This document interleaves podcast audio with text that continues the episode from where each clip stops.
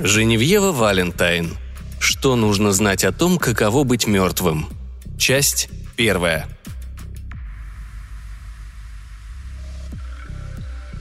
Оказывается, если кто-то погибает от несчастного случая, душе иногда не удается покинуть тело, и она вынуждена вечно себя прокармливать. Конечно, я узнаю об этом только после того, как выпившая шесть бокалов кокосового рома Мэдисон Гарднер предлагает подвести меня домой на отцовском бумере и врезается в дерево. Мэдисон вываливается из водительского сиденья и ковыляет на своих безвкусных платформах, что-то мямля и задыхаясь. Толку от нее, как всегда, ноль. Я ломаю шею и умираю, прежде чем прибывает скорая. Мэдисон же отделывается легко, и я настолько этим взбешена, что мне требуется несколько минут, чтобы осознать, что я больше не мертва. Порой приоритеты выстраиваются не так, как следовало бы. Что нужно знать о том, каково быть мертвым? Первое. Когда врач скорой помощи проверяет твой пульс, он у тебя есть, его легко подделать. Это как совершать приседание желудочками сердца. Второе. Твоя дряхлеющая бабушка смотрит на тебя и говорит. «Ну что же, Саин, ты мертва». А значит, либо что-то выдает тебя внешне, либо все ошибаются в том, что такое старение. Третье. Бабушка говорит, что ты дзяньши, и ходить в школу тебе можно – «Зимнее солнце тебе не помеха», — добавляет она, умалчивая о том, что будет летом. Четвертое. Твои родители понятия не имеют, что происходит. Они просто рады видеть, как ты близка с бабушкой. В первую ночь я не могла уснуть. Мы с бабушкой пили чай и играли в карты. Я и представить себе не могла, что она уделает меня в покер. Потом я поднялась в свою комнату и дважды проверила домашку.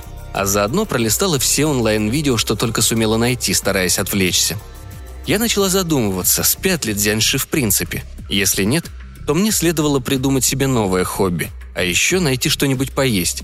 Бабушка сказала, я теперь буду пить кровь. Тогда-то я разозлилась на нее и убежала к себе. Наконец, я стала считать тени от листьев, мельтешащие на стене. Это помогло лучше, чем что-либо до этого. Но каждый раз, когда я отрубалась, я вспоминала, как Мэдисон, рассмеявшись над собственной шуткой, потянулась к радио, чтобы переключить на другую песню – и в этот самый момент перед нами возникло дерево. Я не собиралась соглашаться, но до дома было две мили по темноте. А вы знаете, что случается, когда девушки идут домой пешком одни.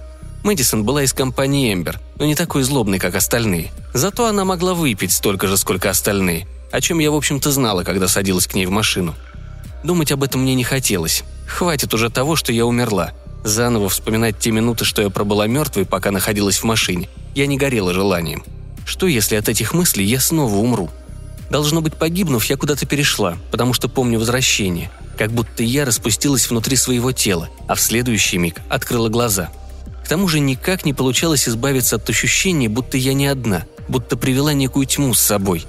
Пожалуй, это была первая ночь в моей жизни, когда я сама хотела остаться в одиночестве. В понедельник я увидела, что Эмбер и компания собрались во дворе школы за столиками для пикника, хотя на улице было еще довольно прохладно. «О боже, Мэдисон!» – воскликнула Эмбер. «До сих пор не могу поверить. Типа, ты тоже могла умереть? И теперь бы с нами тут не сидела». Мэдисон выбирается из машины и, оборачиваясь на меня, со смехом спрашивает. «Круто было, да, Сейин?» А потом замечает, что я не двигаюсь. После этого она начинает блевать. «Ага, говорю. Жалко было бы». Мэдисон фыркнула. «Посмотрим, предложу ли я еще когда-нибудь тебя подвести, сучка неблагодарная», когда я ушла в здание школы, Мэдисон продолжила. «Серьезно, девчонки, это изменило мою жизнь». Пятое. Люди пахнут своей кожей. Как только я начинаю по-настоящему чувствовать мужской запах вперемешку с одеколоном у парней и запах лака с духами у девушек, то сразу выбрасываю всю свою косметику. Шестое. Отказывайся от крови сколько хочешь, но голод сводит тебя с ума уже на третий день. Тем утром я не пошла в школу, потому что дрожала и потела, а во рту пересохло так, что я не могла даже сказать маме, что со мной все будет хорошо. «Пока я не вернусь, бабушка о тебе позаботится», — сказала мама неуверенно. Но я кивнула. Бабушка знала, что к чему.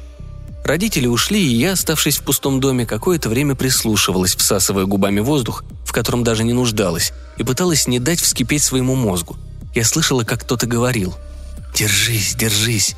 Но я не знала, кто бы это мог быть. Я-то осталась одна. Мне хотелось это выяснить, ведь я не собиралась позволять смерти настигнуть меня второй раз. Бабушка принесла две мисочки, по одной в каждой руке. Она была в желтом домашнем платье, а кожа ее пахла смесью чая, лосьона, рыбьей чешуи и витаминов, которые ее заставляла принимать мать. Отвернувшись от нее, я вцепилась ногтями в колени так сильно, что пошла кровь. Только бы не схватить бабушку за руку и не укусить ее. Моя голова грозила вот-вот взорваться. В следующий момент я почувствовала что-то на своем плече, густое и землистое. Грязь. Попыталась заговорить, но во рту было слишком сухо. И я молча лежала, пока бабушка водила пальцами по моим плечам, по шее, по икрам ног. Вскоре я кое-как успокоилась и сумела взглянуть на нее, уже не боясь самой себя. Она улыбнулась. «Подойди сюда, у меня для тебя кое-что есть». Приближаться мне не хотелось, но я все же села, упершись спиной в изголовье кровати. Грязь действовала успокаивающе и хорошо пахло, словно навевая сон. А бабушкино желтое платье, казалось, заполняло всю комнату. «Вот», — сказала бабушка, перевернув вторую миску. В ней оказался сухой рис. Белые зернышки отчетливо вырисовывались на фоне моего сиреневого покрывала. Мой разум вдруг отключился, и я принялась считать.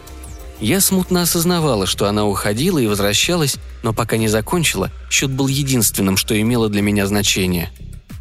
«Сколько их?» – спросила бабушка в какой-то момент и вручила мне теплую кружку.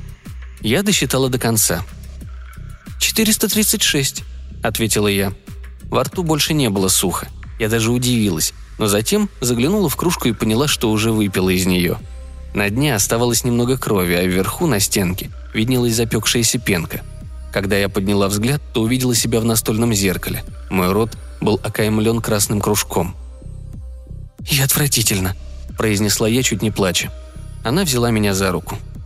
«Не волнуйся, ты со мной». После этого бабушка села, сложив руки на животе. «Если ты готова узнать остальное, я тебе расскажу», – проговорила она, и я, счистив грязь с руки, принялась слушать. Седьмое. Дзяньши должны пить кровь, чтобы их тела не превратились в гробницы, иначе они станут гранитом, а ты окажешься замурована внутри. «Тебе следует научиться охотиться на оленей», — говорит бабушка, но я пропускаю это мимо ушей. Восьмое. Желтое платье дает мне защиту. «Скажи своим друзьям, чтобы носили желтое», — говорит она, будто у меня есть друзья, которых я хотела бы спасти. Девятое. Она может доставать кровь у мясника для сосисок, говорит она, подмигивая — если я буду ее подвозить. Самой ей водить больше не разрешают. Десятое. На вкус кровь отвратительно. Одиннадцатое. Поначалу. В школу я вошла через черный ход и все утро просто пыталась не уснуть. Хорошая новость о моих новых желаниях. Пометки я теперь себе оставляла чудовищные. В столовой царило неприличное оживление, и когда я туда вошла, мое бесполезное сердце все так же стучало в груди. Похоже, старые привычки живут долго – Эмбер, Мэдисон, Джейсон и остальные сидели за обеденным столиком с пакетиками из Макдональдса, служившими свидетельством того, что они неимоверно круты, раз могут покидать территорию школы. Джейсон кормил Эмбер картошкой фри по одной за раз. «Не обращай на них внимания», — услышала я. Это был мальчишеский голос. Я осмотрелась по сторонам. Никого рядом не оказалось. «Ты меня не видишь», — сказал голос. «Не озирайся». «А ты заткнись», Процедила я и двинулась вперед, стараясь прогнать его подальше. «Теперь, когда ты меня слышишь, нам нужно поговорить», — продолжил он. «Теперь? То есть ты и раньше здесь был?» Выйдя во двор, я выбрала свободную скамейку и, убедившись, что за мной никто не следовал, уселась на нее. «Я еще здесь». Я заволновалась, но быстро вспомнила, что тоже мертва. Похоже, с этим существом у меня было больше общего, чем с кем-либо из тех, кто сидел в столовой. «И сколько ты пробыл здесь, пока я тебя не слышала?» — спросила я, сложив руки с таким видом, будто была слишком крутой, чтобы меня заботил какой-нибудь призрак, следивший за тем, как я чищу зубы. «Ты сама меня вернула», — ответил он. Я подумала о прошлом своем ощущении, будто в ту первую долгую ночь кто-то был со мной рядом. «О, надеюсь, ты не извращенец», — проговорила я. Двенадцатое. Если ты достаточно напугана или достаточно отчаялась, когда возвращаешься в свое тело, то можешь случайно притянуть еще чью-то душу. 13. Его зовут Джейк. Он покончил жизнь самоубийством. Больше он не рассказывает, а я не давлю. С людьми случаются всякие странности. 14. Он думает, что все равно легко отделался по сравнению со мной. «Нам нужно отправить тебя домой», — заявила я той ночью. На уроках с воображаемым другом было весело. Я делала язвительные записи, а он смеялся. А еще лучше в читальном зале, когда Эмбер и компания шептались и бросали злобные взгляды на ботаников, старавшихся сидеть так, чтобы их не замечали. С воображаемым другом, который мог тайно высказывать, какие они придурки, было вообще идеально. Но сейчас я собиралась идти в душ, и сами понимаете. «Я не знаю, как вернуться», — сказал Джейк. «Не думаю, что у меня все еще есть дом». «Ну, знаешь ли, моя комната не место для невидимых мальчиков». «Я не подсматриваю». «Как будто я могу это проверить», — посетовала я. «Мне это не очень интересно на самом деле», — ответил он. Я задумалась, значило ли это именно то, что пришло мне в голову. Это во многом объяснило бы, почему он покончил с собой, но я на него не давила. «Ладно», — сказала я. «Надеюсь, ты разбираешься в химии». «Последнее время были тройки», — сказал он. Я открыла учебник. «Тогда читай». Я не стала заикаться о том, чтобы отправить его обратно. Даже если бы я знала, как это сделать, он вряд ли горел желанием вернуться. Пожалуй, если ты одинок, то хоть какой-нибудь друг – это лучше, чем ничего. Уж я-то знаю. Уже в первое время жизни Дзянши становится понятно, что хуже всего – это наблюдать, как медленно умирает собственное тело. Это не настолько плохо, как могло бы быть, но очевидно, что если не сумеешь вернуться должным образом, то превратишься в полуразложившийся труп. Отвратительно. И хоть сто раз повтори себе, что твой внешний вид не так важен, все равно будет ужасно просыпаться каждое утро и видеть, как у тебя сидеют волосы, как бледнеет и голубеет кожа, как наливаются кровью глаза, а ты ничего не можешь с этим поделать. Я же борюсь. Крашу волосы в черный цвет, пусть и задыхаюсь от вони, и ношу темные очки, от чего кажется, будто я пытаюсь закосить под Джона Леннона. В один прекрасный момент в коридоре Мэдисон обзывает меня позеркой. Но помимо этого вроде бы никто не замечает во мне ничего нового. Здесь даже после смерти ничего не меняется. Это должно было бы радовать меня сильнее, чем я способна почувствовать. «Как думаешь, скоро тебя вычислят?» Пожав плечами, я пересекла пешеходный переход. Я не хожу обедать, если кто и заметит это, то это будет Мэдисон. Она решит, что я хочу похудеть, чтобы можно было носить купальник. «Ты всегда можешь ее съесть». «Не дразни меня», — ответила я рефлекторно, но потом призадумалась. Вот Мэдисон вопит во все горло, а я втыкаю ей в шею пластиковую вилку и начинаю пить. Это было бы все равно, что выпить флакон духов Victoria's Secret. Но ведь я никогда не пробовала свежей крови. Возможно, оно того стоило. Надо было только узнать, какова она на вкус, когда горячая, пульсирует. И... Я сделала пометку. Держаться подальше от школы, когда чувствую голод. «Нужно только до колледжа продержаться», — сказала я. «А ты что, собираешься поступать в колледж?» — спросил Джейк. Иногда самый обычный вопрос способен заставить тебя замереть прямо на улице. 15. Тебя выбьет из колеи то, что все вокруг будут расти, ходить в колледж, изучать искусствоведение, устраиваться на работу, встречаться, жаловаться, выходить замуж, жить нормальными жизнями и умирать. А тебе навсегда останется 17. Ты будешь пить кровь кружками и до бесконечности считать полоски на своих обоях. 16. Ты оставляешь себе заметку – Спросить бабушку, может ли Дзяньши умереть, если да, то что тогда произойдет? Бабушка тихо шаркала по полу в домашних тапочках, заваривая чай. Последние пару месяцев она утешала меня как никто другой. И все, что бы она ни делала, приносило мне ощущение умиротворенности.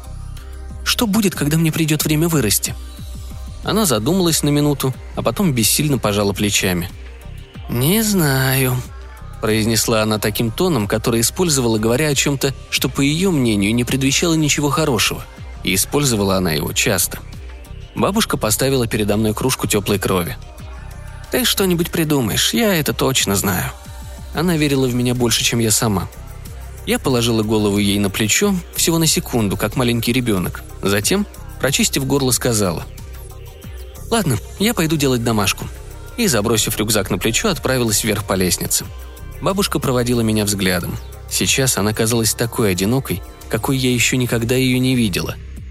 Заметив это, я почувствовала, как у меня скрутило живот –